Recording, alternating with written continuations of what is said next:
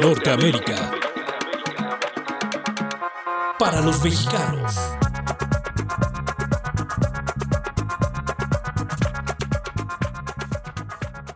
Chicos, es un gustazo saludarlos en este segundo programa de Norteamérica MX llamado Norteamérica para los mexicanos, para todos ustedes, en este horario que pretendemos hacer una costumbre, aunque después van a poderlo escuchar a la hora que ustedes quieran, porque tenemos nada más y nada menos que una noticia importante tenemos ya nuestro podcast en Spotify y así vamos a poderlo escuchar a la hora que queramos. No tiene que ser específicamente cuando se lance, aunque por tradición vamos a hacerlo como un programa semanal, como una revista de radio semanal para todos ustedes. Si crecemos, si nos va bien y podemos lograr una mayor audiencia, mejores patrocinios, la idea es poderlo hacer cada tercer día o diario. Ustedes mandan en todo esto eh, está hecho para ustedes para que tengan la mejor información noticiosa de ambos lados de la frontera, que no se nos vaya nada de lo más importante.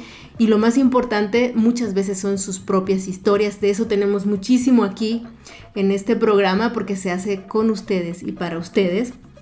Eh, el video va a posponerse y ojalá podamos retomarlo posteriormente para nuestra nuestro canal de YouTube y mientras tanto pues seguimos aquí en Spotify. Voy a hacer una pequeña encuesta en, en estos días, en la semana, para ver qué otra plataforma escuchan y nos conviene y la podemos montar ahí para que no haya pretexto de perderse Norteamérica MX y Norteamérica para los mexicanos. Eh, nuestras redes sociales Síganos por favor, estamos en Facebook como Norteamérica MX, la página, estamos en Twitter, en Instagram y por supuesto en el canal de Spotify a partir de esta edición. Eh, nuestro teléfono también con número de México, em, saben que es la clave mexicana número 52, 56 de Ciudad de México y el número es 25 52 67 70 y se los repito ahora completo, más el número signo de más 52 56 25 52 67 70. Empezamos.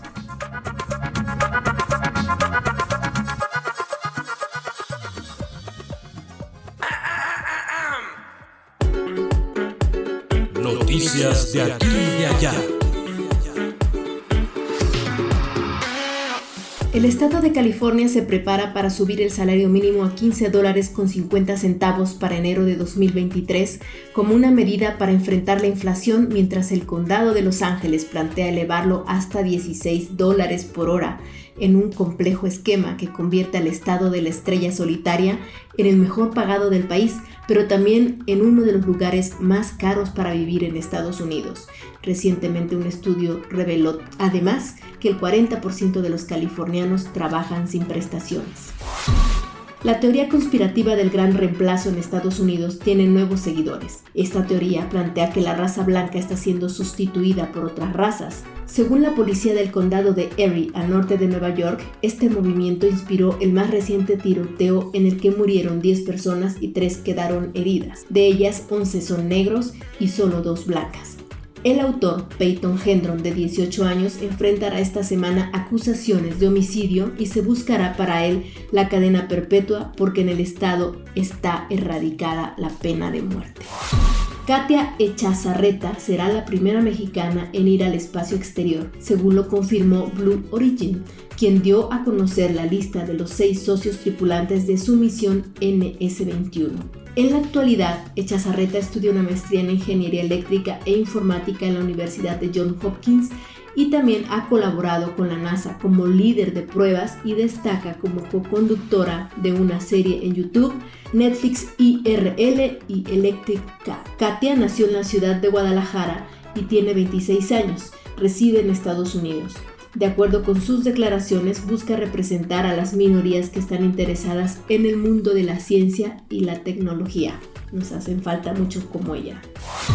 Miles de migrantes de todo el mundo y principalmente centroamericanos continúan llegando a México sin documentos con el objetivo de alcanzar Estados Unidos. La semana pasada, el Instituto Nacional de Migración detuvo a 1.600 indocumentados de 38 nacionalidades y en las últimas horas, alrededor de 168 personas fueron detenidas porque se encontraban dentro de un tráiler y habían recorrido cientos de kilómetros desde Chiapas hasta el Estado de México, donde fueron detenidos.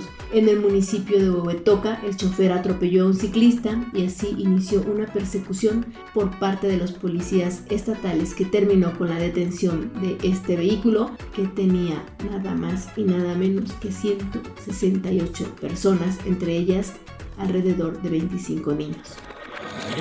Norteamérica. Para los mexicanos.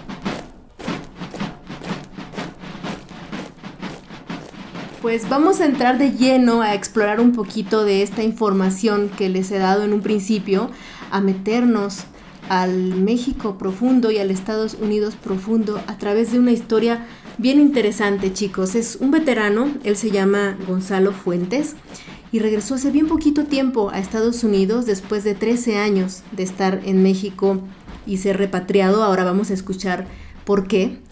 Pero antes les quiero dar como de qué se trata todo este tema de los veteranos de guerra que son enviados a México y que, y que tienen una batalla durísima porque al final de cuentas la mayoría de ellos se educó allá, creció allá y se siente pues con raíces mexicanas, pero se sienten también estadounidenses, con un estilo de vida allá.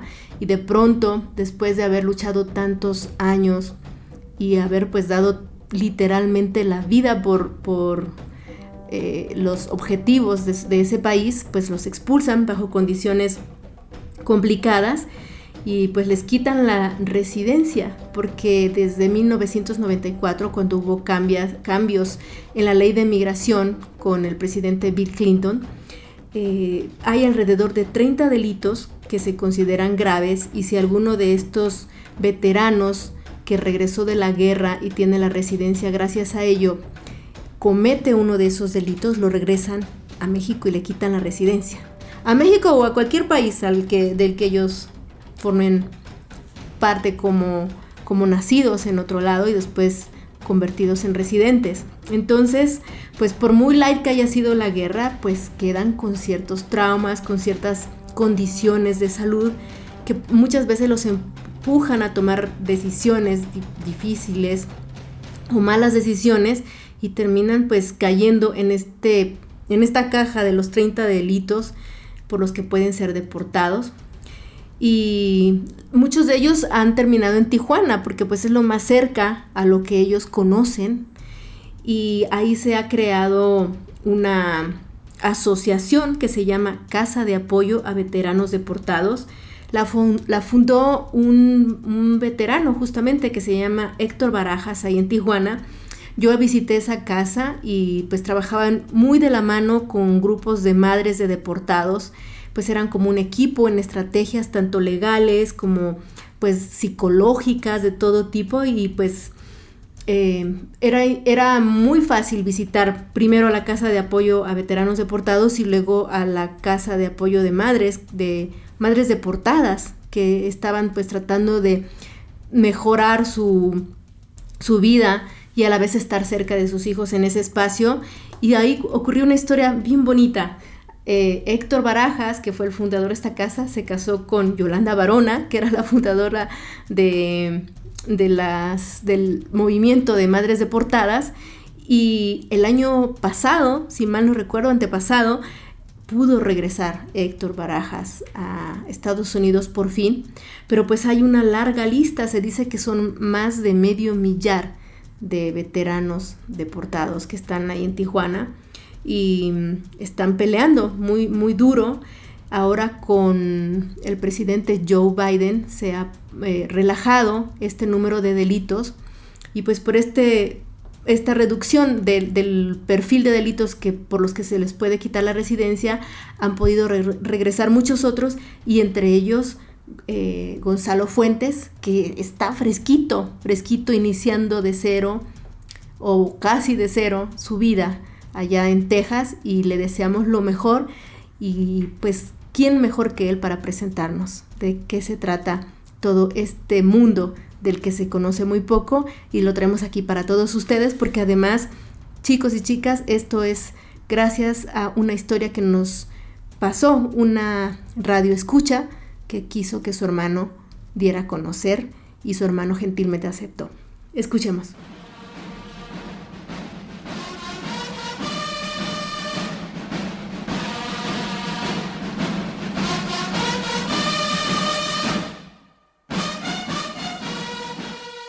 Bueno, pues es un honor para todos nosotros el poder tener aquí en viva voz a uno de los veteranos que finalmente logró reivindicarse porque pues se trata de una lucha larga de, muchas personas porque pues no es el único caso. Eh, es, es toda una lucha, ¿verdad Gonzalo? Cuéntanos un poquito, ¿cómo estás? Ah, estoy bien, ah, gracias a Dios. Gonzalo Fuentes es hermano de una escucha de nosotros. Cuéntanos un poquito de tu hermana, Gonzalo, ¿cómo están? Ah, sí, pues a mi hermana, ah, pues siempre trabajando, gracias a Dios me ayudó para lograr llegar de San Diego hasta Dallas, Texas, obviamente, para, para pues, empezar de nuevo. Y pues fue una grande o larga batalla, sí. Eh, ¿Cuál de ellas? Tienes varias hermanas, ¿verdad? Cuéntanos de ella para que todos nuestros escuchas sepan de quién se trata, porque se conocen. Ah, mi, hermana María, María Velázquez o Mari Velázquez. Así es ella. Bueno, muy bien. Sí. ¿Cómo es que llegaron eh, ustedes a Estados Unidos, Gonzalo? ¿Qué, los movió? Pues ah, mi papá pues, ah, y mi mamá pues querían una vida mejor para nosotros y pues mi papá primero se, pues, se lanzó para establecerse como técnico de televisión Ah, somos de Monterrey, pues más claro de Montemorelos, pero de ahí a mi mamá y papá hicieron todos los esfuerzos para que mis hermanos y yo uh, fuéramos a los Estados Unidos, que cruzamos el mero fecha del mayo 27 de 70 y mi papá los recibió obviamente a los tres y luego más allá nació mi hermana. Pero uh, pero también la batalla fue que pues teníamos que teníamos buenos maestros eh, en, en la escuela de Corpus Christi Texas y pues ah, empezamos a hablar inglés y viceversa, ya sabes, español a inglés y todo eso. Eventualmente fuimos a una escuela más americana y pues uno se tiene que poner las pilas, como se dice, ¿no? Y después de, de mi hermano saliendo de la escuela o graduándose de la high school, seguía yo. Y pues trabajé un rato, ya sabes, construcción y ah, muchas cosas. Y luego pues ah, me animé a ir al ejército americano para ser el primero de la familia de distinguirme así como alguien que, que fue al, ejército americano. mis primeros tres años los pasé en Alemania. no sabíamos que íbamos a, ir a Saudi Arabia, que fue Desert Storm, que es el, la batalla allá en, en, el Pérsico, que es el Saudi Arabia con, en contra de Saddam Hussein. Eso fue en 91. después, pues, obviamente, vuelvo a los Estados Unidos y pues era, y, vuelvo a Fort Hood, Texas, y luego decidí salirme y uh, intentar hacerlo así como ciudadano, uh, um, ya sabes, trabajar y no estar en el ejército americano con muchos beneficios. Um, no sé si tengo una pregunta. sí, bueno, primero vamos a, vamos a, um, hablar un a, a, chismo, a chismorrear un poco sobre tu experiencia en, el, en, el, en el Golfo. ¿Qué, hacías? ¿Cómo siempre hay mucha curiosidad sobre lo que hacen los soldados en, el campo de batalla? Oh, uh, pues lo que pasó es que también era, yo era, pues trabajamos con, demoliciones y eh, construyendo puentes, eso fue mi trabajo primario y también ser soldado, ya sabes, con tener sus armas y todo, pero a mí me tocó ese soporte, es decir, que uh, manejé una troca, troca de 5 toneladas sobre lo que es todo lo que es Saudi Arabia y lo que éramos o fuimos al último momento, uno de los últimos ir allá a soportar, que es la primera división armada de Alemania, y a ellos seguimos uh, por el desierto por tres días, porque la guerra obviamente, si se acuerda, duró nomás 100 horas, pero pues hizo ya la batalla y todo, ¿sí? Y también tomamos prisioneros en esos tres días y un poco triste, pero pues, uh, y vivir sin, sin darse baños ni nada así, era, era, otra, otra cosa, ¿sí? sí, oh, eh, ¿por qué consideras esa experiencia triste en, en el desierto?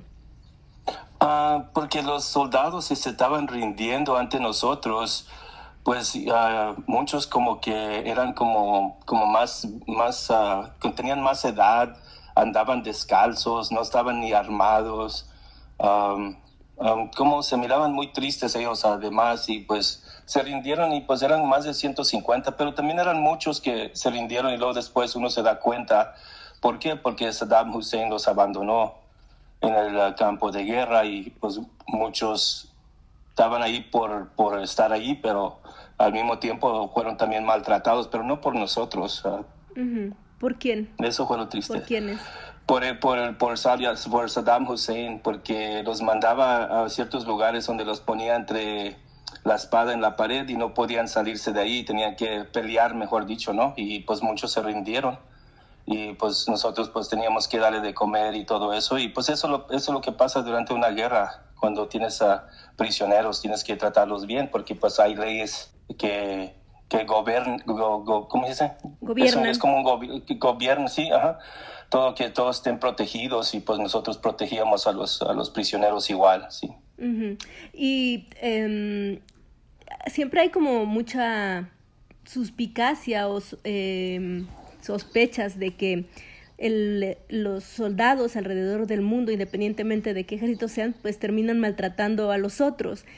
¿Cuál fue tu qué, qué, fue lo que tú observaste? O sea, ¿e-, ¿es, ¿es realidad, es mito o un poco de los dos? Uh, pues un poco de los dos, pero yo no, físicamente yo digo, ahí uh, en presente de todos esos prisioneros, era nomás un día que los vimos y se fueron. ¿Ves que se dice que los agarran y los mandan para atrás, es decir, que los mandan a un lugar donde los detienen. Pero yo no oí que los maltrataron y yo no lo vi, pero sí es un, como dice, que sí es cierto que hay ciertos, uh, en ciertos uh, ciertas guerras que han pasado, que sí hay mucho abuso de los prisioneros, pero nosotros estábamos muy de acuerdo a las leyes que se, que se presentan durante, eh, estando en, ese, en esa situación, sí.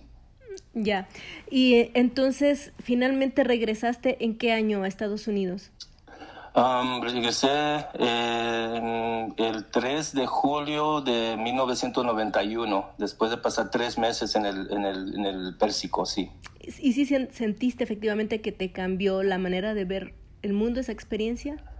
Sí, sí cambió mucho. Era como que, es que como uno ya entrena para, para para estar preparado. Nosotros sí los preparamos, pero para estar en Alemania, primero donde estaba frío, y luego ir a Saudi Arabia, donde estaba medio caliente, y luego ir para el norte de Irak, que estaba medio frío igual, y luego volver a Kuwait y luego Saudi Arabia. Nomás para volver a Alemania, todavía nevado el 5 de mayo de 91.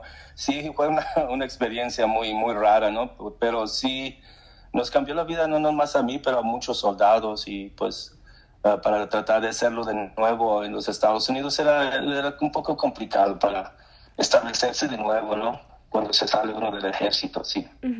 ¿Por qué decidiste tú salirte del ejército si tenías estas buenas prestaciones y, y aparentemente pues eh, iba todo bien? Pues sí, iba, iba todo bien. la mera verdad, salí prematuramente porque salió un programa que se llamaba en inglés se dice Early Out Program, un programa que puede salirte con todos los beneficios intacto uh, si sales para cierta fecha. Y pues eso decidí yo salirme para que, para que tenga estos beneficios saliendo como ir a la escuela, tener beneficios así de ir a, la, asociación de los veteranos para revisarme, para que me cuide y todo eso, sí. Por eso me salí. Y, y luego fue, mm, cuentas que fue difícil reincorporarte, ¿por qué? Sí, porque también ya mi trabajo no era, um, era difícil porque no había ese tipo de trabajos uh, disponibles en ese entonces, uh, lo que era ser uh, ingeniero de combate o combat engineer, que era demoliciones, construir puentes. Básicamente me salí y no, no investigué todo bien. Esto tiene que acordarse que esto fue antes, un poco antes de las computadoras, ¿no? Porque no había mucha computación y el Internet no existía en ese entonces. Pero um, sí, fue, sí fue muy difícil incorporarse de nuevo. Eh, ¿qué, fue lo, lo, que más te eh, sorprendió de la reincorporación? Um, porque cuando fui a los bases, porque en Corpus Christi hay como dos bases naval, no, uh, un base naval y otro también que es un lugar donde Um, reconstruyen o mantienen los helicópteros y tampoco ahí hallaba yo trabajo. Era muy difícil que hallara trabajo así como que más o menos que, que sea del ejército, puede ser mecánica, puede ser algo así, pero no hallaba yo eso, sino hallé mejor una, un trabajo así como mesero, básicamente es lo que me pasó, sí. Ah, ok. ¿Y luego qué pasó? O sea, ¿qué ¿en qué momento te viste tan complicado como para caer en una situación de repatriación? ¿Qué pasó? Pues, pues pasó que, pues, eh, muy francamente, cuando trabajaba en ese restaurante, siempre llegaba uh, una gente que me preguntaba y me trataba de que yo haga algo por ellos y así, tú sabes que, pues básicamente me pescaron con marihuana en mi carro y pues uh, pagué la consecuencia. Pues en ese entonces uno no, no, se da cuenta de las leyes que habían cambiado y todo eso y pues fui, arrestado y pasé dos años y medio en la cárcel. Y, y posteriormente fue, supongo que te remitieron a, a, esta, a este juicio por repatriación o por algo. Sí, Sí, y luego, pues sí, como que no, después pues voy creyendo que uno hace, ya sabes, cumple sus dos años o lo que les dieron como tiempo para, para su delito, ¿no? Y pues me agarró en ese entonces, pues como puedo reiterar que ah, yo no sabía que habían cambiado las leyes de que si un residente, que era yo cuando fui al ejército, si cometiéramos un error, pues iba a costarnos la residencia. Y eso es lo que me pasó a mí, saliendo después de ser dos años y medio de mi tiempo, ah, me agarró inmigración y pues para afuera. Es decir, que no, y, yo pues uno, uno está así como que pues, pues no que yo estaba en el ejército, yo, yo acá como que tratando de extender mi mano a alguien para que me ayuden, pero no podía hallar a alguien en ese entonces que me podía ayudar. Y eh, supongo que te quedaste en Tijuana. ¿Qué, qué, hiciste ahí o, o, dónde llevaste estos años? ¿Cuántos años estuviste fuera? Fui uh, 13 años afuera. No, no te escucho muy bien, Gonzalo. Ah, pues estuve 13 años fuera de los Estados Unidos. ¿Y en dónde estuviste viviendo? Ok, pues empezó en Monterrey, pues que pues nosotros somos de Monterrey, traté de, de allá trabajo ahí, pero llegué en, en, lo que era diciembre y uh, de 2000, o 2008 y luego por mi inglés me fui para Cancún y estuve en Cancún casi 12 años de, de, lo que era el total de 13 años, ¿sí? Wow, ¿qué hiciste en Cancún? Ah, pues trabajaba en eso de vender paquetes vacacionales uh, y, mejor dicho, jalando gente para lo que es Cancún, porque pues de allá vivíamos de los turistas, ¿no? Y los tours y todo eso, pero nunca podía lograr mi, mi gran sueño de trabajar en un hotel por mi edad. En ese entonces tenía 42 y no, no, me, no, me, no me podían ocupar por mi edad. ¿No te podían ocupar en dónde? ¿En qué área? En, los, en, los, en, en la área de, de, los resorts, que eran los hoteles. Oh, entonces trabajabas como independiente, como un call center? Sí, en un call center, exactamente. Ah, pero ¿por qué por tu edad? Cuéntanos un poco. Pues es que también en México, eh, pues no hablan mal de México, pero discriminan mucho de, pues también de las mujeres, pero más de, la gente que ya tiene edad y porque pues obviamente quieren a los jóvenes que pues tienen más energía y todo, pero también uno quiere y tiene la experiencia, ¿no? A los 42 años de edad de, de ser un poco más responsable. Pero sí es muy, ¿cómo? Es muy discriminado eso de, de la edad de uno, también a las mujeres. Wow, ¿cómo lo, cómo lo sentiste? O sea, ¿qué te decían o qué hacían?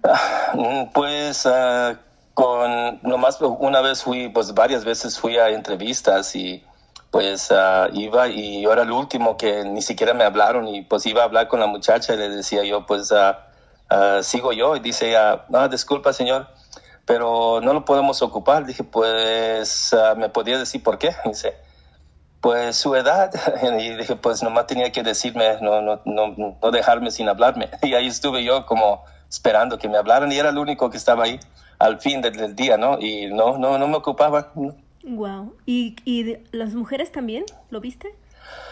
Mm, las mujeres lo, no lo vi, pero vi que cuando hacían sus anuncios, así como lo que va a salir, lo que está pendiente o no, lo que está disponible, decían, mujer, uh, 18 a 22, soltera, delgada, cosas así, ¿no? Ah. Sin hijos, sí, y sí, un poco discriminar ahí, ¿no? Una discriminación contra las mujeres igual.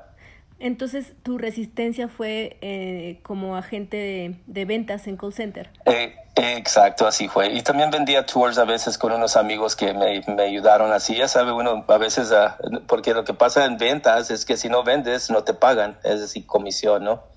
Así es, sí. Así es. Ah, ya. Y, y entonces, fuera de Cancún, ¿ya no tuviste otra experiencia en otra ciudad? No, ya no tuve otra experiencia hasta que pues se fue abriendo la puerta para nosotros veteranos que, que, estamos que estábamos, o en mi caso estaba deportado, sí. ¿Había muchos en Cancún? Porque la mayoría se concentran en Tijuana, ¿no? Sí, pues es básicamente están por todos lados porque los call centers existen en Monterrey, en Guadalajara y también en Tijuana. Um, pero yo no, yo, yo nomás conocí a un muchacho aquí, en, eh, digo, allá en Cancún. Um, pero también pues uno tiene su trabajo y pues no, no, no puede andar nomás. Y luego con el COVID y todo, pues uno no se junta con mucha gente, ya sabe. Claro, te tocó toda la pandemia también ahí en Cancún. sí, eso, exactamente. Y dime, ¿qué te gustó y qué no te gustó de, de Cancún? Pues primero, pues está bonito, todo total, para vacacionar, ¿no? Como todos les gustan. Me gustó todo eso, la comida, había mucha gente amable, pero como dicen por ahí, dice que lo que pasa con Cancún es que a veces ah, hay gente que no, no pues, muy amable porque pues ni siquiera son de ahí, es lo que dicen, es lo que he oído yo. ya, pero, pero sí te lanzaste en algunos cenotes y, cruzaste ah, por, el canal. Ajá, sí, como sí, ahí Isla Mujeres, alcancé a ir a muchos lugares, a, fui hasta Mahahual, como también trabajé de transporte turístico, anduve por todos lados ahí, sí. Ya, y cuéntanos, ¿cómo es que lograste esta eh, eh, regresar y este sueño que supongo que estaba siempre ahí porque lo conseguiste finalmente? Pues empezó casi como en 2014, pero le voy a dar más o menos los años que, anduve yo buscando, como desde como 2014, 2015 empecé a buscar veteranos deportados por internet. Y hasta el fin ayer primero a Héctor Barajas, que él tiene, él tiene lo que se llama el albergue que se llama Deported Bunkers, el Support House, uh, la casa de soporte, y de ahí pues empezó todo mi, toda mi batalla, porque pues él como también ya, ya, ya se hizo ciudadano y todo, él empezó a abrir la puerta por nosotros junto con su eventualmente esposa, Yolanda Barona.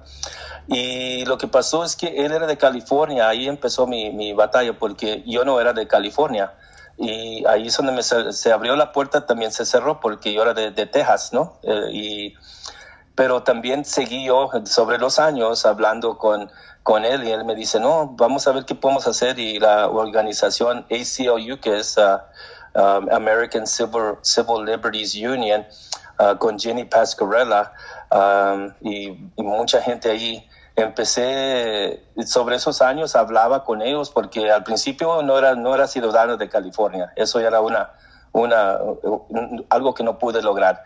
Segundo, no podían hallar un abogado o abogada que tomara mi caso, que es pro bono, que es gratis, ¿no? ya, ya se van pasando los años, ya en 2016, 17, uh, unos, uh, unos internados que se llama uh, Yale Interns, son, eh, era un grupo de internados allá en Yale University que también trataron de abrir mi caso o ver mi caso, pero era muy difícil para ellos. Ya estás hablando de 2017, 18, y todavía no podía lograr nada hasta que el año pasado pasó la pasó por la tele, ver si todavía sigues, el nuevo director de, migración que se llama señor uh, director Mallorcas y el presidente Biden. Y ahí salió en ese noticiero que iban a dar o iban a revisar caso por caso. Uh, tú sabes, casos como el mío, que de, de, de veteranos deportados y iban a verlo caso por caso, obviamente no le iban a dar chance a gente que mató a alguien o violó a una mujer, etcétera, ¿no? Pero empezó a abrirse la puerta más y ya se empezaron a ir los, los veteranos, ¿no? Iba uno que otro por diferentes casos y estaba abriendo la puerta. ¿Sigue ahí? Sí, aquí está, aquí estoy, Gonzalo, escuchándote muy atenta. Ok, perfecto, ok. Y luego, pues, en septiembre, uh, mi abogada uh, estaba de vacación con su, con su hermana en Cancún y de repente me dice si, si yo vivo allá. Dije, sí, estoy acá. Dice, pues, ¿por qué no vienes, vienes acá y firmas un papel para que yo te pueda representar? Y pues fui a la zona telera, firmé el papel. Eso fue el septiembre 21, 2021. Ya para diciembre 14, para ser exacto, ya mi caso ya, ya sabía, tenía que hacer unos pasos. Primero va a migración y para abrir mi caso. Eso fue en diciembre. Ya para enero tenía que irse a, la, la, apelación, que es la Board of Immigration Appeals en, Virginia, ¿no? Y también la petición para abrir, reabrir mi caso. Y también dijeron que sí. Ya pasa febrero, marzo, y tiene que volver mi caso otra vez a lo que es inmigración, y ellos dicen que sí. Luego llega abril y pues ya la decisión está ahí, ¿no? Porque todo lo que juntó mi abogada, gracias a Dios, nunca dejé de, marcarle y todo, pero llegó el momento que me dice que tenemos, pues había una buena oportunidad, ¿no? Por, por lo que había pasado yo. Y el 28 de abril, para ser exacto, me da la noticia que dijeron que sí, me iban a dar chance de volver a los Estados Unidos. Qué, qué maravilla, muchas felicidades Gonzalo. Y entonces pues tienes pocos días, estamos hablando de algo así como tres semanas. ¿Y cómo ves tu futuro? pues tengo 55 años de edad, uh, hay mucho que hacer, tengo que ver con mi mamá y papá, uh, dar gracias a Dios por, uh, por siempre tener una, ya sabes, siempre había en el túnel, así como dicen que ves la luz en el fin del túnel, siempre, yo, yo cada día que me despertaba, yo siempre decía que un día menos. Wow, o sea, sí, nunca sentiste tan tu país a México. Ajá. Ah, quise mucho a México, quiero mucho a México, pero lo que pasa es que pues los Estados Unidos era lo que nos dio la vida que teníamos mis hermanos, mi mamá, mi papá, y, y pues yo por, por también ir al ejército y todo, y pues saber que pues algún día podía ver volver y era una, una, maravilla. La mera verdad, el día que crucé parecía que no era realidad, parecía que estaba soñando, no podía ni dormir. wow, ¿y ya puedes? Sí, ahora sí, ahora sí puedo dormir bien a gusto sabiendo que uh, como mañana voy a visitar a mi mamá y papá de nuevo, va ver qué les hace falta y pues también estar con mi hermano y su esposa y pues... Uh, pues pasarla bien y pues seguir adelante porque todavía me falta sacar mi licencia y todo eso y es una, una batalla, pero pues uh, lo, lo, lo, bueno y gracias a Dios y a Jenny y a toda la organización del ACLU, Héctor Barajas, Esteban Burgoa, que también me ayudó a cruzar allá de Chicago, Norma del ACLU, Lorena, el señor de, el, Chief Branch Officer que se llama... Carlos Luján, ahí en la frontera, que también me dio la, eh, y es el señor Bañuelos, ahí de la, también de migración, que me, que me dio la, las, instrucciones para cruzar para el otro lado. Toda la gente que me ayudó, gracias a Dios, y, y pues uh, Adelante. Seguimos en la batalla, sí, seguimos en la batalla porque todavía faltan muchos. Lo que estamos tratando de hacer con esto es que no les pase esto a los, a los veteranos que se encuentran en, en cualquier juicio por cualquier error menor, lo que sea, para que ellos no tengan uh, que pasar lo que, pasa, lo que pasamos nosotros. ¿Y, sí. ¿Y qué tienen que hacer? Una recomendación rápida. Um, pues uh, no dejar de, de tratar de, comunicarse con la ACLU, con sus abogados, con sus representantes de su área local, del estado de donde están ellos uh, residentes, ¿no? O residen, uh, que, que traten de siempre tratar de localizar a alguien que les ayude, porque siempre hay alguien que le puede ayudar, porque nomás porque me pasó esto a mí, a muchos, no le tiene que pasar a ellos. De acuerdo, Gonzalo, eh, gracias por estos minutos de tu tiempo.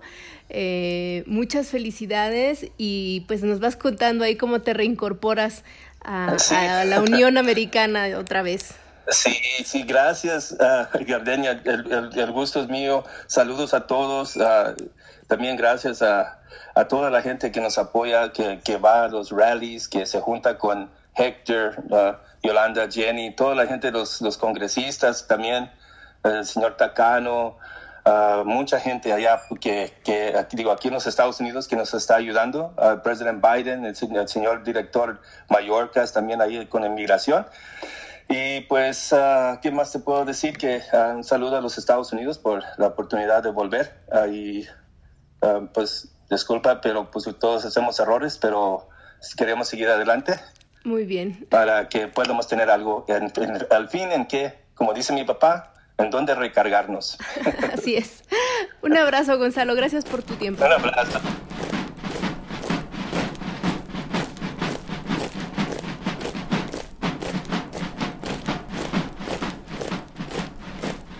Mexicanos que me escuchan, déjenme decirles que este segmento de entrevista fue patrocinado por Gina Parra, que tiene un despacho eh, fiscal, contable, que se llama Cimatax. Y Cimatax es el que ha traído esta cortesía para todos ustedes. Esta chica es una aguda eh, contadora que pronto nos traerá tips y todo tipo de consejos para Carolina del Norte y quien quiera escucharlos para poder enfrentar de mejor manera algo tan complicado como es el fisco estadounidense. Gracias Gina y gracias a todos nuestros patrocinadores que iremos mencionando aquí uno a uno. Norteamérica. Para los mexicanos.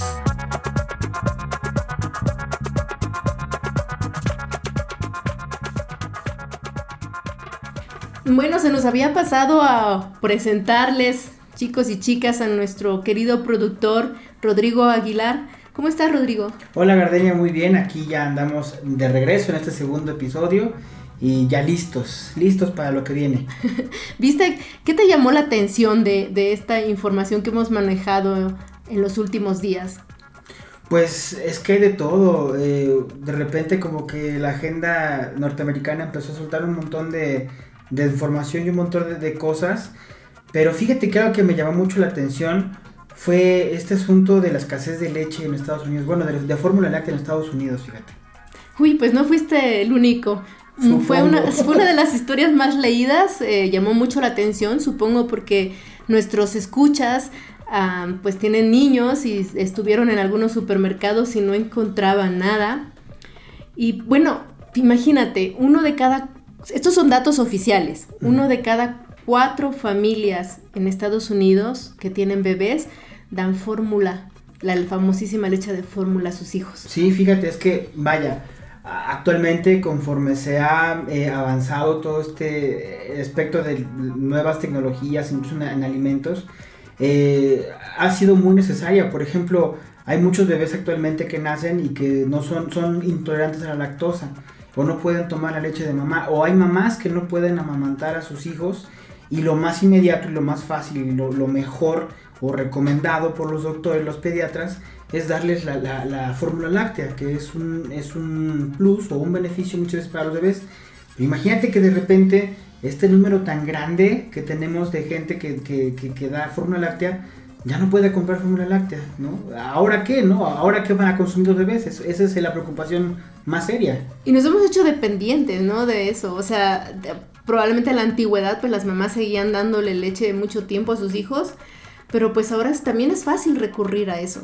Sí, porque lo que te decía es muchísimo más sencillo, es más rápido, todo lo hacen ahí mismo y, y, vaya, incluso los bebés la, aceptan, ¿no? O sea, es muy aceptada esta, las fórmulas lácteas, pero vaya, es un escándalo bastante fuerte. ¿Tu hijo tomó Sí, en su etapa llegó a tomar fórmula láctea, ya más en una etapa más grande, porque sí, los primeros años fue mucho de, de, beber leche materna, pero precisamente con el tiempo, pues mi esposa dijo, no, ya, ya, me duele, ya dale leche, entonces optamos por este ir a una fórmula láctea y, y sí, tomó bastante tiempo fórmula. A mí me pasó algo muy chistoso con mi hijo. ¿Qué te pasó? Fuimos a la playa eh, y yo, él tenía tres meses, entonces me metí a la playa, cuando salí tenía hambre y le di leche y a partir de entonces no quiso más. Como que le hizo susto el tema del, de la sal, yo creo, porque estábamos en, en, Cuba, su papá es cubano, sí y estábamos de visita allá y allá no había donde lavarme, o sea, para, o, quitarme la sal, ¿no? Entonces, pues, y él desesperado, entonces yo exacto, y no la quiso más. Y yo después, cuando estaba leyendo esto, o sea, porque el paso siguiente fue pues darle fórmula, ¿no? Porque, porque pues no quería la leche materna. Y entonces em, pensaba yo, ¿qué hubiera hecho? Si no encuentro de pronto qué haces. Exacto, ¿Qué, cuál, cuál hubiera sido tu siguiente paso, no? O sea, yo, yo recuerdo que pues, cuando yo, yo era un bebé, mi mamá me contaba que... Hace eh, mucho. Hace mucho. mi mamá me contaba que apenas existían como, o empezaban a salir como la, las leches en polvo. Bueno, ya existían desde ese tiempo atrás, pero se iban como empezando a diversificar. Pero no es lo mismo la leche en polvo porque no aporta lo mismo que aporta una fórmula láctea. O la fórmula láctea trae ciertos nutrientes que lo ayudan más, ¿no? Especial para los bebés. Especial para los bebés. ¿Cuál hubiera sido tu paso? fíjate que yo le pregunté a mi abuela, que mi abuela parió 12 muchachos, entonces... las abuelas siempre paren muchos hijos. bueno, ya, espero que las próximas generaciones sean menos, ya somos muchos. Somos muchos, sí, sí, sí. Pero bueno, mi abuela dice que tal vez le hubiera dado leche de arroz. Leche de arroz, claro, hay más alternativas, pero es que luego es bien complicado. Sí, los nutrientes, porque por mucho siempre hace falta, ¿no? Por supuesto, siempre, siempre es esencial como esta parte que dices de los nutrientes y que sea una leche que les aporte, que no les quite.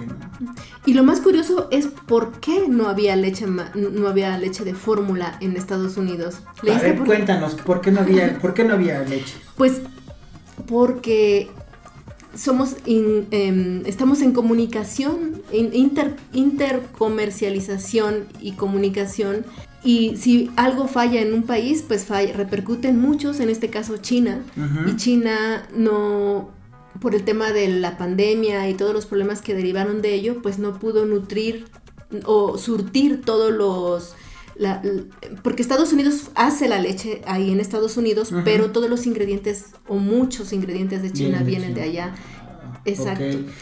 Y entonces por eso fue que eh, eventualmente al empezar a ver una un decremento en el envío de los nutrientes o de, los materiales primos, mandar a Estados Unidos empezó a haber menor este eh, para procesar la leche. Exacto, esa es una hipótesis que no, han no, ha desmentido el gobierno, como tampoco ha desmentido otras hipótesis como de que es por falta de mano de obra. Claro, porque también eso ocurrió mucho en, igual hablando de China, cuando la crisis de los microchips, no sé si también leíste sobre esa crisis, que se vino a, cuando empezó la pandemia. Como muchas empresas ahí en China empezaron a cerrar, porque China fue de, las, de los países más afectados por, por, la, por la pandemia, digo, todos, ¿no?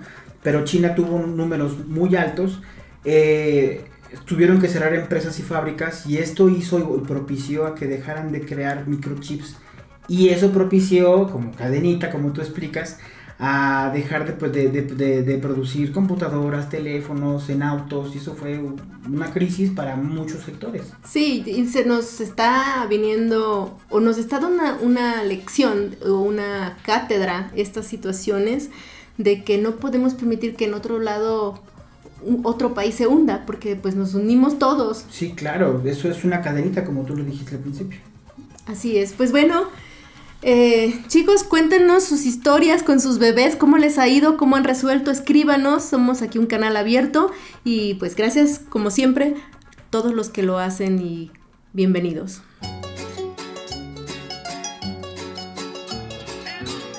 Nuestra cultura en Norteamérica.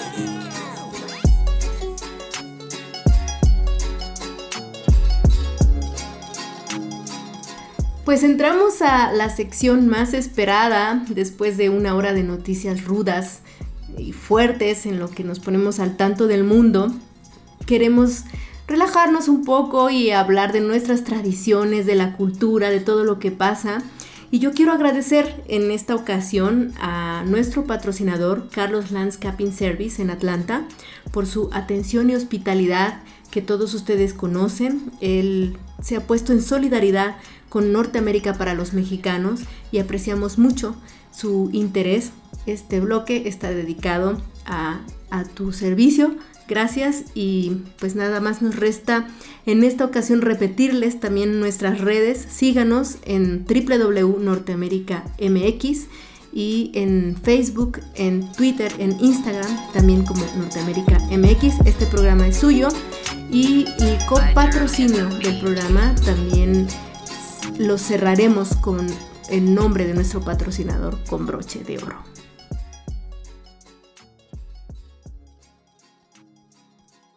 Empezamos con que el próximo 19 de mayo la escritora Elena Poniatowska cumple 90 años y la Secretaría de Cultura le hará un homenaje en el Palacio de Bellas Artes. Elenita es muy amiga del presidente Andrés Manuel López Obrador, lo apoyó en su proyecto a la presidencia y es muy cercana.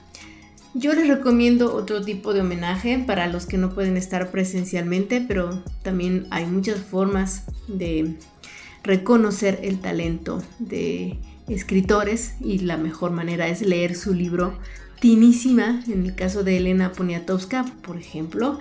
Este es mi libro favorito y pues trata de la historia de una fotógrafa italiana que se enamoró de México y también hizo increíbles retratos de principios del siglo pasado sobre nuestro país, del México revolucionario.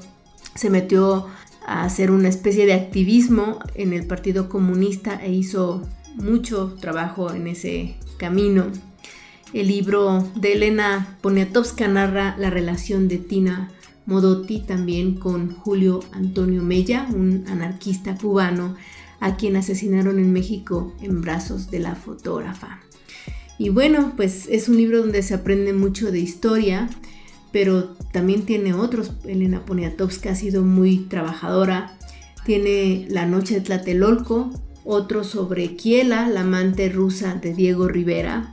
Tiene Leonora, Hasta no verte, Jesús mío, y toda una serie muy interesante desde eh, todo su época, ella empezó a ser, su época como escritora, porque empezó a ser periodista y, desde que se tomó en serio la carrera de literatura, ha sido muy, muy interesante su visión del mundo de todo el siglo XX principalmente.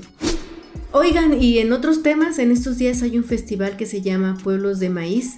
Este festival, estamos hablando ya de Estados Unidos, saltándonos desde Bellas Artes hasta Arizona, donde se hace este festival que se replica también en San Antonio, en Estados Unidos, pero también en Puebla y Mérida al mismo tiempo, ya aquí en México. Y lo que quieren los organizadores es llevar y traer, eh, exponer todos los usos y costumbres eh, que han dado vida que se han dado vida a través del maíz en los dos países entonces cocineras y sembradores y analistas y promotores en ambos países van y vienen para intercambiar experiencias sobre este grano que ha sido la base de la alimentación en todo Mesoamérica y se le llama Mesoamérica a los países en donde se consume principalmente como un alimento básico el maíz. Y este festival Pueblos del Maíz es un evento original que originalmente se, hacía entre el 5 y el 7 de mayo en Tucson y ahora se va a ir pues a todo el mes en las otras ciudades. estamos hablando nuevamente de San Antonio, de Puebla y de Mérida. ¿Y por qué hablamos de este festival? Es, es importante, pero al final de cuentas es muy local, hasta que lo vemos como local porque eh, si bien saben hay una defensa durísima en México para evitar que entren las semillas transgénicas a modificar al maíz, que ha sido un grano domesticado, que ha costado muchísimos años domesticarlo y tener una gran variedad de, tipos de maíz. Y em, se ha logrado de alguna manera proteger en México, evitar que se permita la importación de maíz transgénico en defensa de eh, la, calidad del maíz. Eh, pero bueno, decíamos que por qué se puede volver un, proyecto más allá de lo local, porque eh, lo que hacen son recorridos por todos los lugares en donde se siembran, en donde hay semillas, donde hay graneros, pero también a la par se hacen exposiciones fotográficas y comida, presentación de documentales y pues todos estos eventos se pueden perfectamente replicar eh, no solo en el maíz, sino en, otro tipo de tradiciones que tenemos en México, hacer eventos paralelos, por ejemplo, entre lo que podría ser eh, Atlanta y, e Hidalgo, o en Raleigh y Querétaro, o cualquier otra ciudad en donde haya usos y costumbres que se replican en ambos lados de la frontera. Este 18 de mayo es el Día Internacional del Museo y yo los invito a que vayan a cualquiera que tengan más cerca de casa o de su trabajo como un ejercicio para salir de la rutina, pues cualquier día de la semana y me cuenten sus experiencias por redes sociales, si les gusta o no les gusta, qué aprendieron sobre ese lugar que visitaron y pues sería muy interesante saber qué experiencias encuentran en esta nueva aventura. Si se animan, soy todo oídos. Norteamérica. Para los mexicanos. Hablando de libros, queridos radio escuchas, esta semana déjenme contarles que hubo una semana muy interesante eh, en la Universidad Nacional Autónoma de México y hubo eh, una mesa de ventas, charlas con autores eh, discusiones sobre cómo se escribe la literatura y cómo se desenvuelve la cultura actualmente en Estados Unidos, con los chicanos, como se les dice en algunas ocasiones. Y pues cómo están escribiendo en Estados Unidos los hijos de los mexicanos. Eh, qué están haciendo en ficción, qué están haciendo en poesía. Y es muy interesante la cantidad de cosas que, que se pueden tener cuando hay esta riqueza en la cultura binacional. No saben todo lo que puede salir de dos idiomas, de dos maneras de ver el mundo.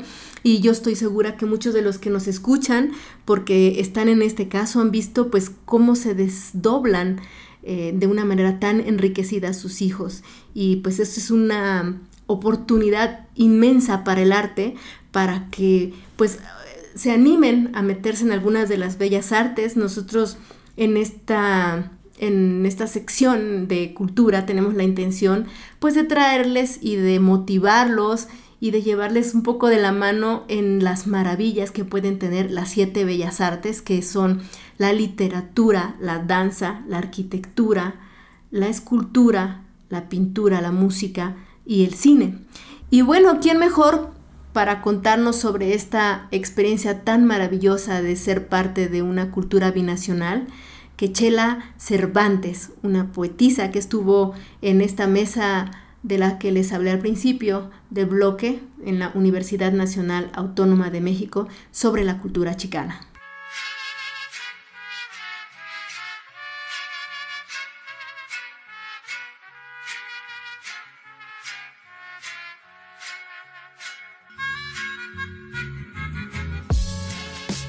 Chicos, ¿cómo están? Es un gusto volver a presentarles en este segmento pues un pequeño acercamiento con autores y ahora tenemos uno muy interesante con Graciela Cervantes. Ella asistió es parte de un encuentro de literatura y cultura chicana que hubo en la universidad que se llama en esta semana Perspectivas de la Cultura Colectiva 2012. Graciela, gracias por aceptar esta entrevista. Pues la verdad te lo súper agradezco, Gardenia, nada más que soy Chela. o sea, mi nombre de trabajo y artístico y en todos lados es Chela. No es que aquí como llegaron los documentos a la UNAM con, ya sabes, las cosas administrativas, pues mis papeles dicen Graciela, fui bautizada Graciela, pero soy Chela. Oh, y más bonito entonces, más chelas queremos. Chela, Palmerita Boulevard, Chicali Rose, Pochita Blue, whatever you want. Chica Blue me gusta también. Ok. Pues él comentaba que eres una artista multifacética. Ella eh, chicos, por, para quienes no han escuchado o no saben em, de ella o saben poco, pues aquí para eso la tenemos, porque ella es como muchos eh, hijos de mexicanos que nos están escuchando. Y pues tus, los dos padres de, de Chela nacieron aquí en Colima, pero tú naciste allá, ¿cierto? I was born in Kansas City, Missouri. And uh, viví al otro lado mm, en Memphis, Tennessee, mientras mi papá chambeaba en Toledo, Ohio, y en Philadelphia, Pennsylvania. Okay. Until I came back to Mexico. ¿Por qué, ¿Por qué regresar a México, Graciela? ¿Qué te, qué te movió? Pues porque mi papá lo decidió. I was like seven years or eight years old. It wasn't my call. Ok, la mayoría de nuestros escuchas eh, les encanta eh, escuchar el, el español. Eh, ¿Cómo te sientes tú más cómoda hablando? Yo soy chicana, ama pocha, ama pochita blue. En, a mí me gusta y como más me siento cómoda es hablando bilingüe. O sea, I can't help it. O sea, yo soy de los de las dos de las dos tierras y como dice uno de mis poemas, pues nosotros somos nosotros, como ahora dicen, somos una nueva tierra. Somos una tierra sin tierra. Somos de un país invisible que se está forjando y está creando un idioma, un cuerpo diferente, que no es ni mexicano ni norteamericano, es otra tierra. Claro, sí, al final de cuentas es otra manera de ver el mundo también. Sí, sí, sí, sí. Este, y además, pues es el, es el destino del planeta. Esto ha estado sucediendo desde que existían los primeros seres en la Tierra, los primeros cromañones se fueron mezclando con los neandertal y bla, bla, bla, síguele. ¿No? Nosotros, dicen español, yo no digo español, yo digo que hablamos mexicano, porque pues nuestro idioma de México está lleno de, modismos nahuas y celtales y huicholes y coras y yaquis. Entonces hablamos, todos hablamos mistiano finalmente. Es verdad, y, y, yo creo que eso significa también un reto, pero también pues como una oportunidad de, de crear mucho más cosas en, el, en, en, la literatura. Claro, somos, somos testigos de, de, esta nueva tierra, de este nuevo cuerpo. Tú estuviste en, en Alemania, estuviste en varias ciudades de Estados Unidos y, finalmente ahora radicas ya, ya de manera fija en México. Eh, no hay nada fijo en la vida. este, he vivido en la Ciudad de México, he vivido en este un pueblito, San Lorenzo Acopilco, digo San Lorenzo Chamilpa, sorry, San Lorenzo Chamilpa en, en Morelos vecino a Cuernavaca y ahora vivo en las serranías de Colima, cerca de los volcanes de Colima, al norte de Suchitlán y Comala. Wow, qué, qué hermoso. ¿Y, ¿Y, qué lecciones te han dejado eso, Graciela, en tu... Eh, perdóname, Chela, yo por, perdóname por esta, esta well, confianza. No, no, no, you don't, don't say sorry, just, you know, go ahead. Este, wow, todas, todas, soy un ser muy afortunado eh, es, como dijiste al principio, es una oportunidad tener ventanas a dos culturas porque no se expande. Y de eso se trata la vida, de expandernos, de ser más, de ir más allá de las fronteras y algún día que se caigan todas las fronteras por mí, pero ya veremos. Nuestros, nuestros nietos, nietas, quizá vean lo que pasa con este nuevo cuerpo, este nuevo país. Le llamo invisible a este nuevo país. Todas las lecciones me hicieron poeta, cuando de pronto estaba angustiada porque aquí me daban carrilla, porque era pocha, pues vámonos sobre las letras a escribir, a cantar. También eh, pues he sido intérprete de danza, teatro, entonces a, volcarlo todo al arte y a encontrar respuestas en la belleza del lenguaje y en la belleza del habla del cuerpo. Son oportunidades. Exactamente, y, y eso me lleva a algo que muy interesante porque nuestro público siempre tiene mucha curiosidad de cómo cómo lograr ellos mismos y sus hijos y pues todo la, en general personas que quieren pues se logren interesar en, el arte cuando pues no tienen una referencia, ¿no? ¿Cómo, cómo, ¿Qué les aconsejarías o cómo tú, desde tu experiencia personal, lo asumiste? Buscar autores chicanos, buscar identidades similares. yo desde niña escribo, pero la primera, vivíamos ya en Tijuana, en la Baja California, border with San Diego, you know, Chula Vista, Imperial Beach, all that. Y, y yo escribía en los dos idiomas y yo decía, pues, ¿qué onda? ¿Quién soy? ¿Por qué? I didn't understand it. Entonces me cayó una revista que se llamaba Chisme con X, Chisme Arte, primer documento chicano que leo y empiezo, leo mis primeros, mis primeros poemas bilingües. Sí es necesario estar, considerar que, que sí es, es una identidad real, el ser así, el ser eh, de, de, dos naciones, de dos nacionalidades, de dos eh, inicios, ¿no? Y, y, leer, leernos, leernos entre nosotros para encontrar ah, mira, pues sí, claro, se vale. Bueno, además, cámara. O sea, si estamos, la gente que está allá al otro lado, pues claro que lo vive todos los días, en, cómo hablamos, hablamos todo mixteado, y pues de eso se trata, y, leer, buscar, buscar gente que es como nosotros. Bueno, hay un chingo, hay un chingo de poetas, hombres y mujeres, jóvenes y de todas las edades. Este, em, cuéntanos de algunos que tú admires, que te gustaría Sandra Cisneros. Sandra Cisneros tiene un libro maravilloso que se llama Caramelo, que es como la saga de una familia que empieza en Ciudad de México y termina en Chicago. Todos los hermanos, la abuela es mexicana y se va allá con el abuelo y ellos todos nacen allá, primera generación, y es wow, o sea, una tele, casi telenovela, ¿no? Sandra Cinero es una maravillana, Castillo, eh, también eh, hay empatía con pues, todos los salvadoreños y toda la gente que está llegando. Jessica Salgado es una escritora salvadoreña, eh, Gloria Andalzúa, Cherry Moraga. Bueno, a mí más un montón. You know, acérquense a librerías y, encuentren. Hay, en, allá al otro lado ya hay un montón de festejos y, ferias y así chicanas a donde encontrar las huellas de lo que de lo que nos acerca. ¿Tienes algún, alguna recomendación para niños? Por ejemplo, que es, bien importante que los niños se vayan acercando desde temprano, porque después nunca lo dejan si empiezan de niños, ¿cierto? No, no tengo ninguna referencia, desgraciadamente, y ya me, me, me sembraste la semilla, ya me dio la curiosidad. Debe haber, pero no, desgraciadamente, este, no, pero entonces lo que voy a hacer es recitar un poema que esto sí les puede gustar. Eso te iba a pedir, qué maravilla. Adelante. Somos nube, somos nave que flota, somos el lomo del venado blanco que se eleva entre dos tierras, peregrines del verbo viajando el infinito de norte a sur, de sur a norte. Entre la horta y la vena cava circulamos. Bahías de memorias en el paladar, el son de la negra en el olvido, tierra sin tierra, polvo sin guarache. We are the new land, la tierra promesita, el dorado, el paraíso.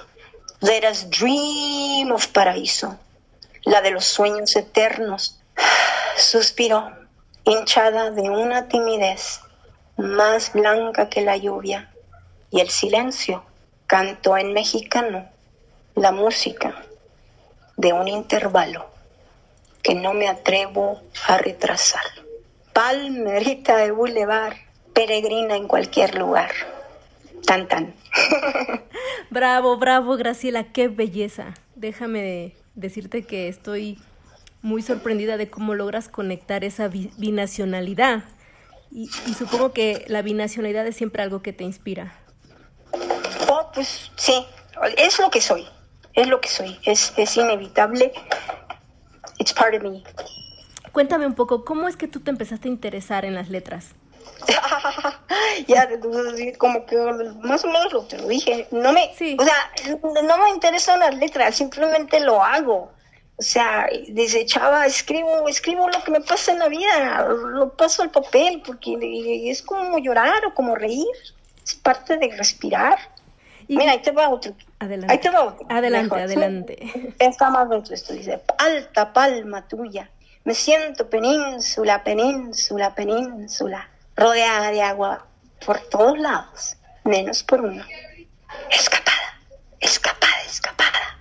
Driving sola en el desierto, carretera marina, rosa de mezquital, palmerita de boulevard, loving, limones, la rama y la lima, sensontle soledad, agua divina, a punto to fly, not die, an ocean in my hair, a hole in the eye, no more. Deep, deep, under, in silent resquebrajo, the barren tierra starts over. Just de nada, just del agua y sus gavilanes. Escapada, escapada, escapada. Alta palma tuya, sol, península, península, península. Rodeada de agua por todos lados, menos por uno.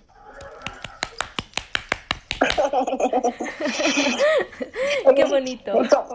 Como dice el comercial, just do it, just do it. Just do it, and that's it.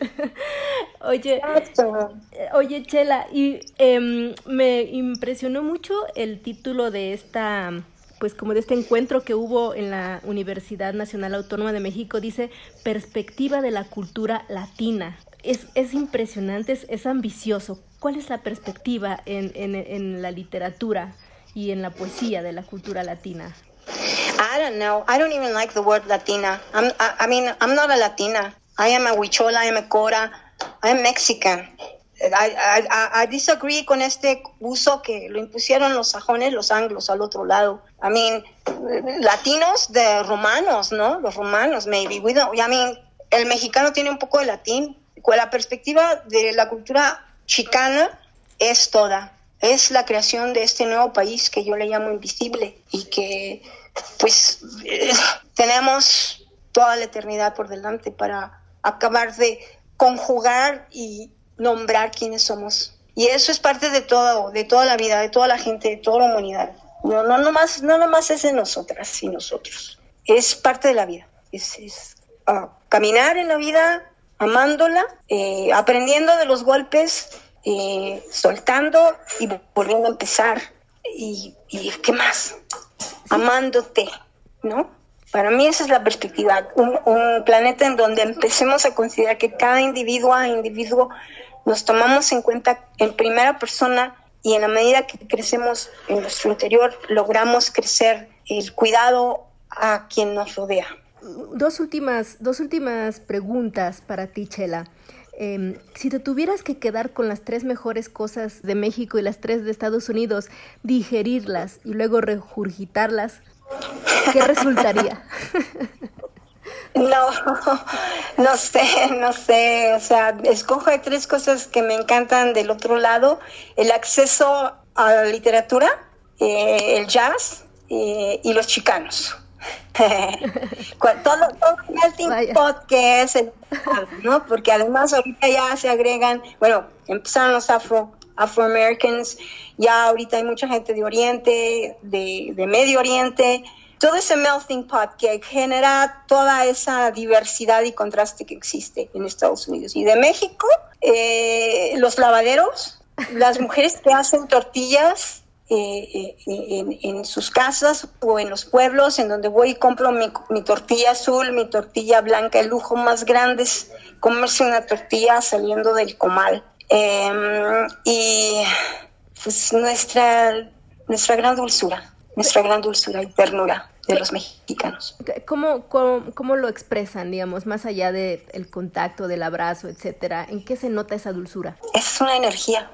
A veces estás sentada junto a un hombre de campo y nada más sientes la energía. El, la bienvenida, el welcome, el, yo, eh, el dicho famoso, tu casa es mi casa, which is true. Eh, la invitación a, a convivir en, en las fiestas patronales, el, tejido que, hace, que se hace incluso con, con nuestras hermanas y hermanos al otro lado, en donde los padrinos y mayordomos de la fiesta patronal vienen a veces desde, Chicago, desde you know, Indiana y, y, están cooperando y eso teje una red de apoyo que es económica, amorosa y social, que ha mantenido a México. Exacto. Dentro de o sea, nos ha mantenido en, nuestra fortaleza y nuestra capacidad de amar. Entre toda la adversidad, ¿no? Que se manifiesta de pronto tan dura. Pues, ajá. I, I try to not concentrate too much on that. Los periódicos lo hacen todo el tiempo. We poets nos podemos encargar de lo más amable.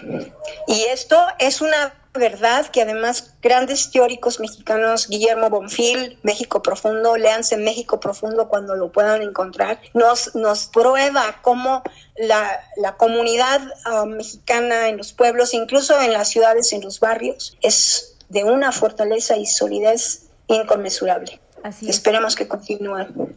Así es. Somos, somos bellísimos y bellísimos todos y todas los seres humanos. Graciela, eh, Graciela Chela, Chica Blue, gracias por esta entrevista, por estos minutos de tu tiempo. Eh, compártenos tus redes y dónde podemos encontrar tu obra. pues mi libro los hago a mano. El libro de poesía que tengo ahorita se llama Península y es cartonero y yo lo pinto, lo, lo, coso. pues mira, en algún futuro, creo que en YouTube hay una rola mía que se llama Barrancas eh, I'm not too very good at that, you know, difusión, pero maybe, you know, la UNAM ahorita me está apoyando mucho con todo este encuentro que ha sido maravilloso. El primer encuentro de cultura y literatura chicana, my God, this is así como a cornerstone. Así Many good things are coming. Ok, entonces, em, ¿y, ¿y, tu material lo piensas subir pronto? ¿Cómo vamos a, a leer más de tu poesía? Ira Gardenia, Ira, como dicen en Colima, Ira. Este, yo me pongo en contacto contigo y en cuanto haya planchado ese asunto, te digo. Muy bien, está bien, siempre serás bienvenida aquí y por supuesto cuando esté listo lo compartimos en este espacio y en redes sociales y pues ya nada más me resta agradecerte Chela que, que te hayas dado este tiempo para, para este público que siempre está eh, interesado en, lo que está ocurriendo en ambos lados de la frontera. Para servirte, Gardenia, y un abrazo con todo el amor desde acá, el Valle de la Nahuac, a todos mis hermanos y hermanos chicanos al otro lado. Gracias, buena tarde.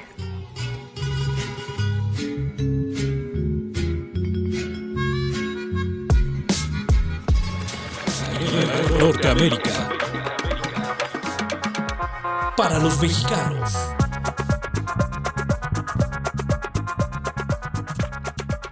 Pues, ¿qué te parece, Rodrigo, que esta poetisa, después de andar de Saltimbanqui por medio mundo, se nos va a instalar a la provincia de Nayarit?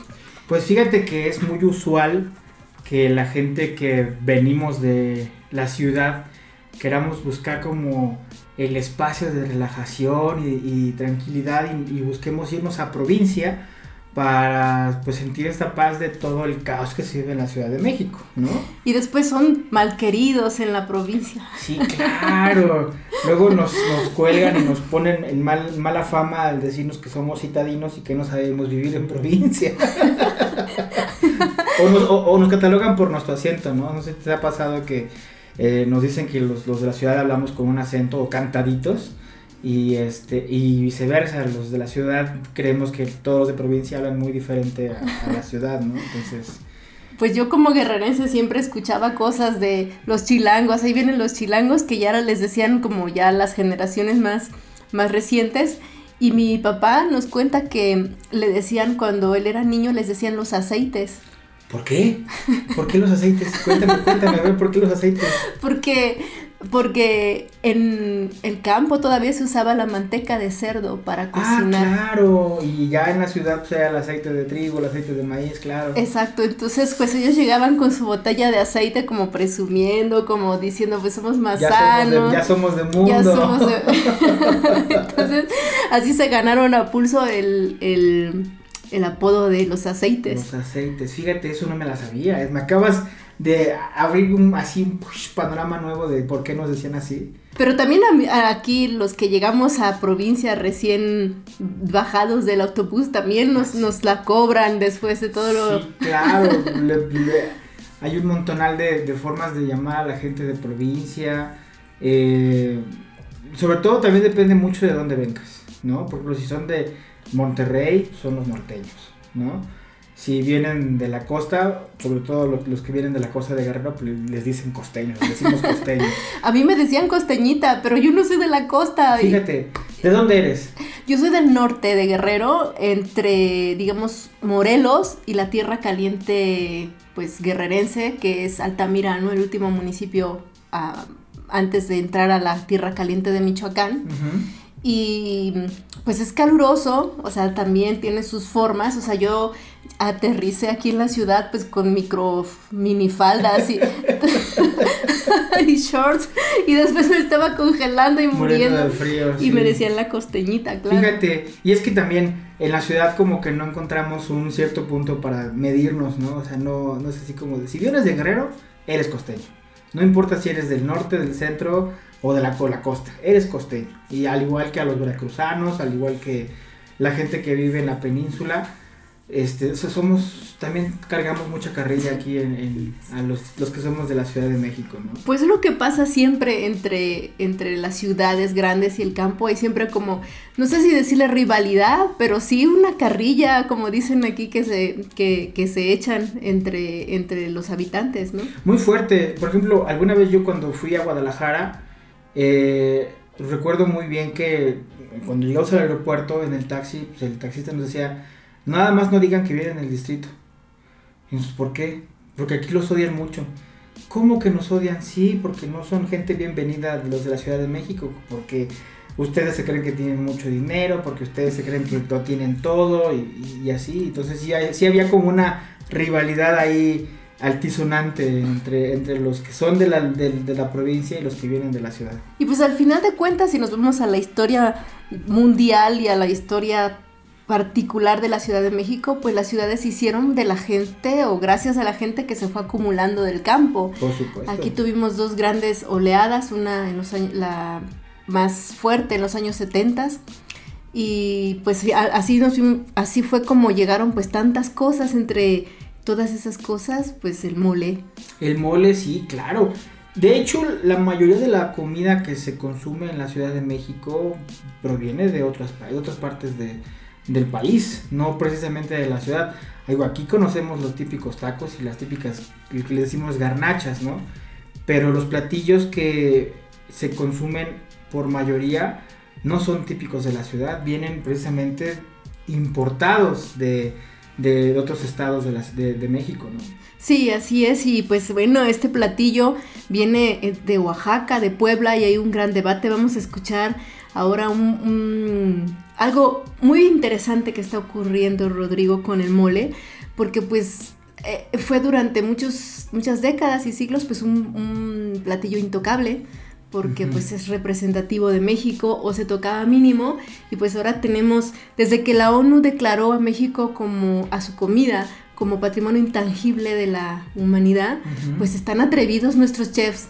No, pero es que imagínate, atreverte a tocar un mole si de por sí ya tiene varios ingredientes, hasta donde yo sé, montonal, no solamente es chile.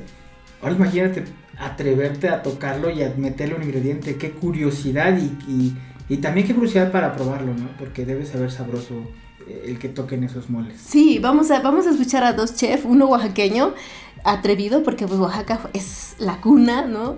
Eh, una de las cunas, eh, vamos a escuchar ahora por qué y a otro chef que es muy reconocido porque es de alguna manera como un consultor de restaurantes en Florida. Y pues también es atrevido. Y espero que lo disfruten mucho chicos y chicas. Escríbanos si tienen ustedes algún atrevimiento con el mole o algún otro atrevimiento por ahí. Ok bueno pues vamos a escucharlo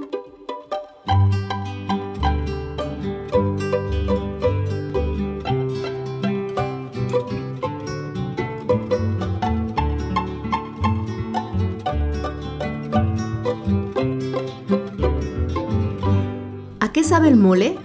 A chile sin duda, pero ¿Realmente sientes el sabor del pan?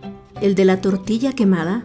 Cuando está en tu paladar el mole, es difícil distinguir cuando revienta cada sabor de los más de 30 ingredientes, de las semillas, de las especias, de la canela o del chocolate. Pero de lo que sí puedes estar seguro es que aquello que en tantas fiestas has probado es eso, mole. Quizás lo supiste por cómo se mira, por la textura o por el olor antes de dar el primer mordisco a la tortilla empapada.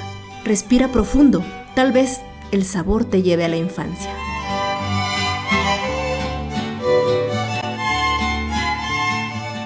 Con esa experiencia de mezclas, los chefs mexicanos están renovando las recetas del mole. ¿Te imaginas un mole con un olor que recuerda ligeramente a la tierra mojada? ¿O con un toque de grillo? ¿O de jumil? ¿U otros insectos? Pues la cocina de estos tiempos en nuestro país lo ha logrado porque cada día es más atrevida, más segura de sí misma.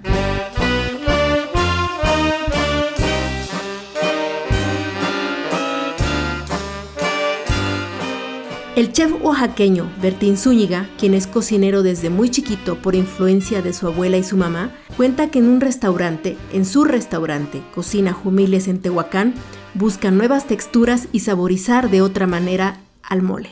Por ejemplo, se me ha ocurrido la idea, o lo he hecho con huiclacoche, o sea, el mole normal, que es son todos los ingredientes que ya conocemos, bueno, lo que es el mole rojo, este, le he agregado huitlacoche. Y entonces para que le dé una, una textura más como aterciopelada, se podría decir, y que quede más negro, más... Sí, sí, que tenga un tono más, más como ahumado, más un tono más como, como de, de tierra mojada, así más o menos por el, por el hongo, que es el, el Y también he hecho otro que es con el zapote, el zapote negro, también lo he incorporado y queda muy bueno, lo para darle más textura, más firmeza, más color, más brillo.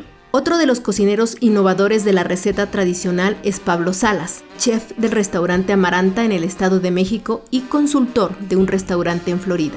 Pablo nos cuenta sobre algunos de los experimentos con mejores resultados. En mi parte, pues nosotros aquí nos atrevimos a hacer un mole de chile manzano. Entonces el chile, el mole por lo regular está hecho de base de chiles secos. Y, y bueno, aquí nosotros lo hicimos con un chile fresco, el cual es bastante picante, pero bueno, ahí lo trabajamos para desflemarlo y todo esto.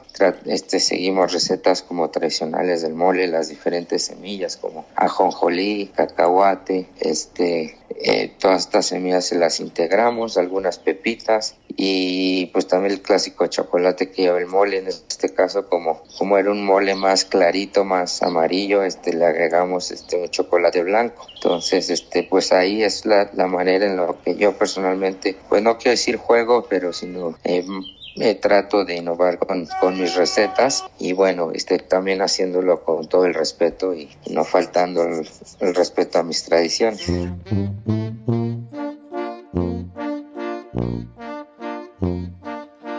Para algunos cocineros más conservadores, la alteración más moderna del mole podría convertirlo en un no mole, en otro platillo, pero los más arriesgados dicen que mientras lo más esencial quede intacto, no puede dejar de ser el plato que tiene orígenes prehispánicos. Cuenta la historia que una monja poblana de nombre Andrea de la Asunción quería quedar bien con un virrey que iba a visitar su convento en Puebla, y para cocinarle algo original, se inspiró en el totol mole. El totol mole era un platillo de los indígenas de Oaxaca que usaban para ofrendar a sus muertos. Este tenía nada más diversos tipos de chiles, semillas de calabaza y la hierba santa.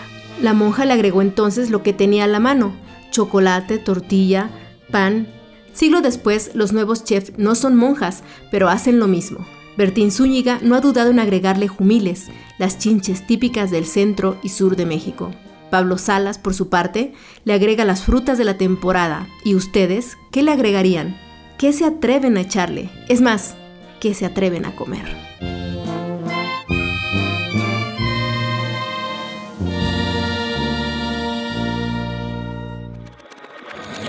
Norteamérica.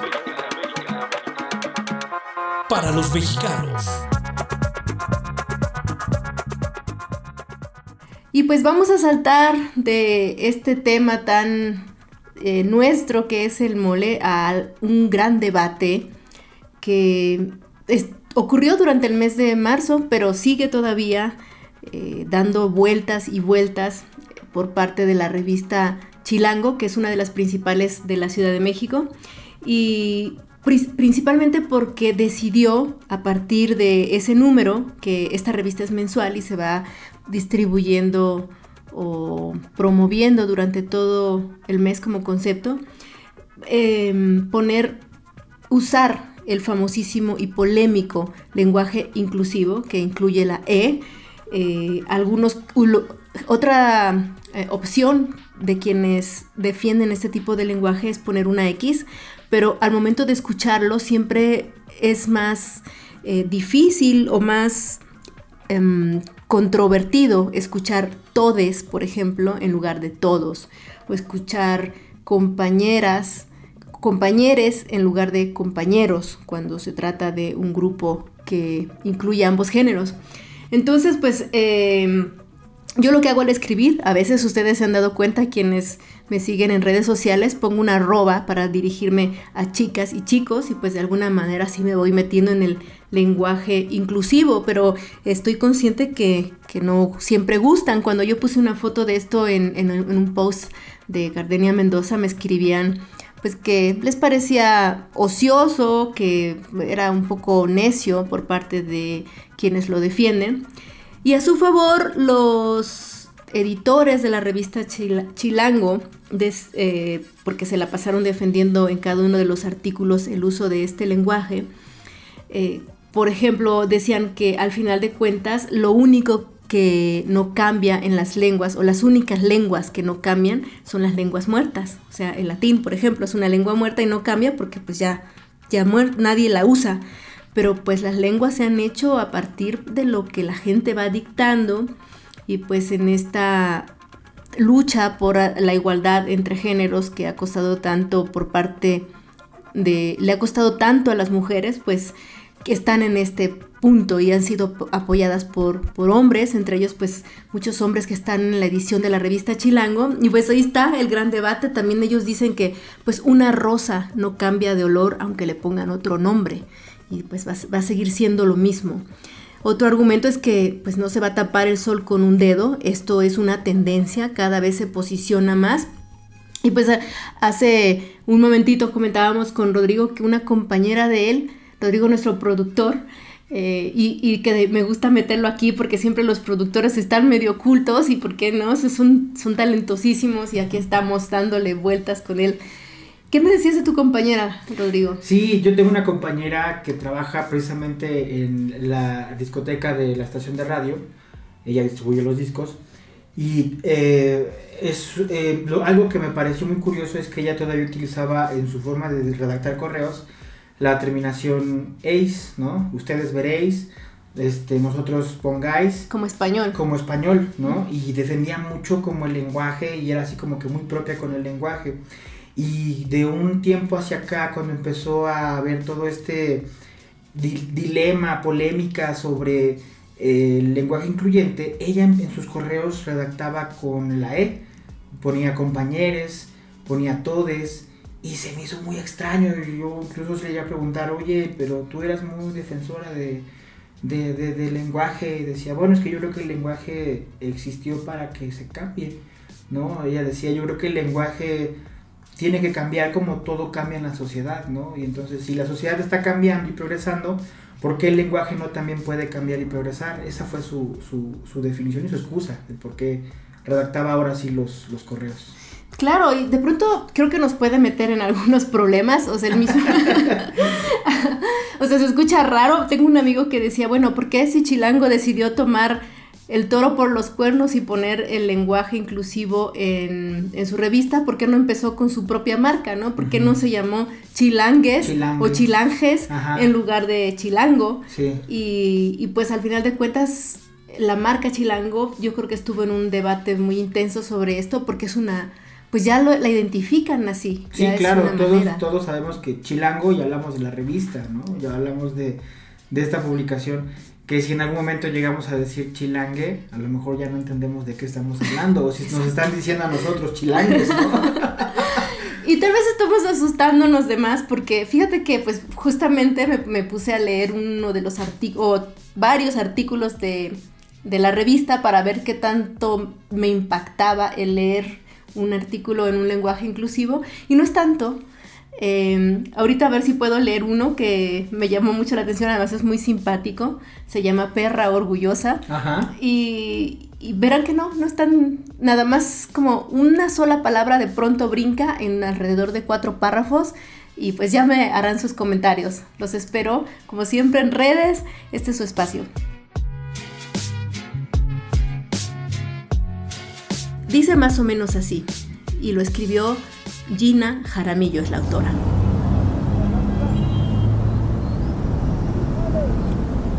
Avanza, perra, oí que me gritaba uno desde el carro de al lado, en una maniobra para pasarme y dejar en claro su hombría.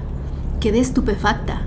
Esa prisa ajena se mezclaba con un gesto innecesario de violencia. Para coronar su grito furioso, mientras aceleraba, remató su odio con el claxon. Aturdida, escuché las vocecitas de mis hijes desde el asiento trasero. Mami, qué buena onda que te dijo perra ese señor. Me quedé callada y entre risas y confusión pensé que ser una perra en sentido estricto es algo positivo. Las perras son seres leales, protectores, cariñosos, pero como bien sabemos, se invoca constantemente el nombre de algunos animales hembras para señalar actitudes que se consideran negativas o para poner una carga despectiva zorra, perra, cerda, víbora, gata, loba, palabras que provienen del reino animal y se cargan de simbolismo, particularmente de rabia, ignorancia e insolencia, construyendo así un discurso que nos desagrada como mujeres en lo cotidiano, palabras que hieren y que hunden nuestra esencia en la negatividad. Al gritarme avanza perra, el conductor buscaba agredirme, pero en el interior del auto la perra se volvió poderosa, casi totémica, una madre protectora de sus crías, un nahuatl del espíritu ancestral que representa los lazos cósmicos y naturales más allá del vínculo humano.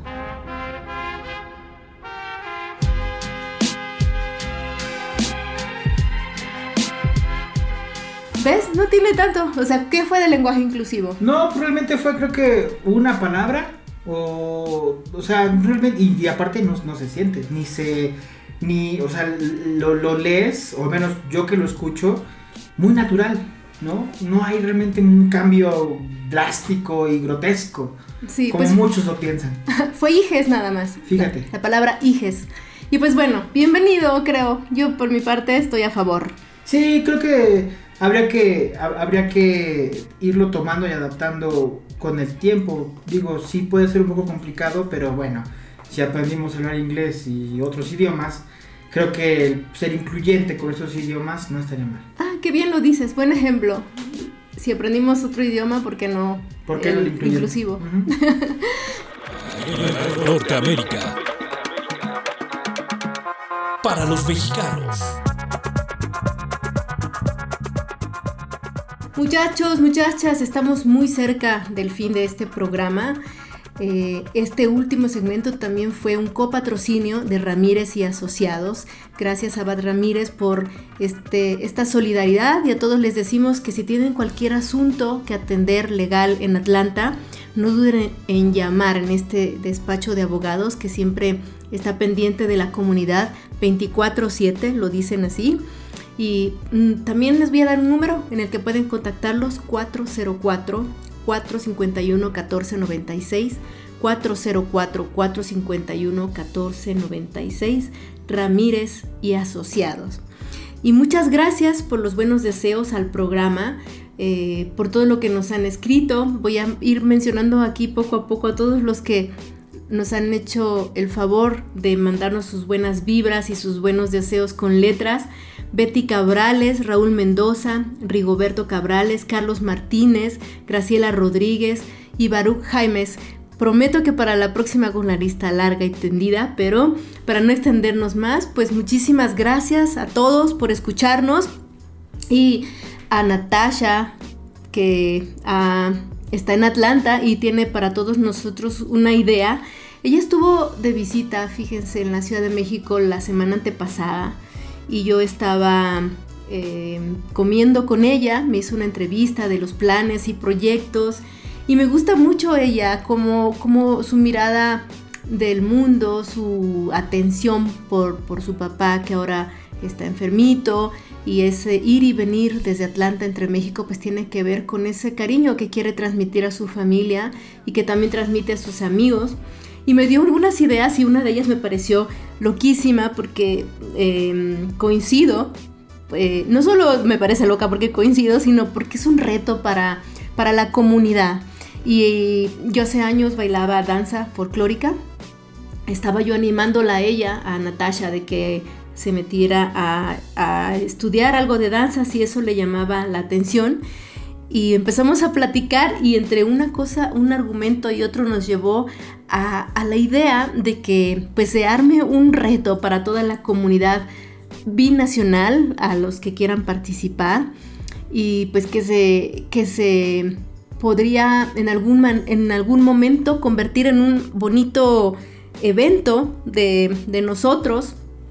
Y es una danza, o sea, anímense a inscribirse a un nuevo tipo de danza y atrévanse y hagan su video y manden su carta, su inscripción. La idea es empezar de cero con algo que nunca has conocido. O sea, por ejemplo, yo que ya he bailado danza folclórica, no me voy a inscribir a un curso de danza folclórica porque ya lo conozco. Y pues no voy a, empezar a hacer, a crear algo, un estado de ánimo, una eh, manera de mostrarle a, mis seres queridos o al mundo de que podemos construir siempre algo y no, no destruir y qué mejor que construir pues dentro de las bellas artes que es la danza. Y pues yo voy con este reto. Natasha va con el reto de las em, de la danza folclórica. Ella ya se inscribió. Y esta semana chicos mándenme y chicas mándenme por favor todos sus fotos de que intentaron inscribirse en alguna academia o intentaron empezar a hacer un grupo o intentaron seguir algún tipo de video, tutorial para aprender una nueva forma de moverse frente al mundo del arte maravilloso que es la danza. Y yo me voy a inscribir a un club o, o a ver qué hago para aprender danzas africanas porque mi corazón late al ritmo del tambor y es algo que quiero hacer hace mucho tiempo y que mejor que con un reto. Chicos, pues eso es, síganos en redes, síganos nuestros retos, anímense a ver cómo vamos dándole forma a esta, a, esta bonita idea de Natasha y que la respaldo. Y vamos con todo. Em, no me queda más que pedirles que me sigan en redes, en la página www.norteamerica.mx, en Facebook también como Norteamérica MX, en Twitter, muy pronto en Instagram y recuerden que a partir de ahora vamos a estar con nuestro blog Norteamérica para los mexicanos en Spotify. Ahí síganos, o sea, den en la pestañita donde dice seguir, pican y luego les siguen inmediatamente del lado derecho con la campanita, porque si ustedes le presionan en la campanita, les va a empezar a llegar una alerta de cuando vamos a estar al aire y de cómo vamos a fraccionar cada uno de estos segmentos que escucharon en este bloque juntos de manera por separada, por si les gusta alguno más. Y si quieren sugerir otro bloque con alguna idea, siempre somos bienvenidos. Gracias y hasta muy, muy pronto. Norteamérica. Para los mexicanos.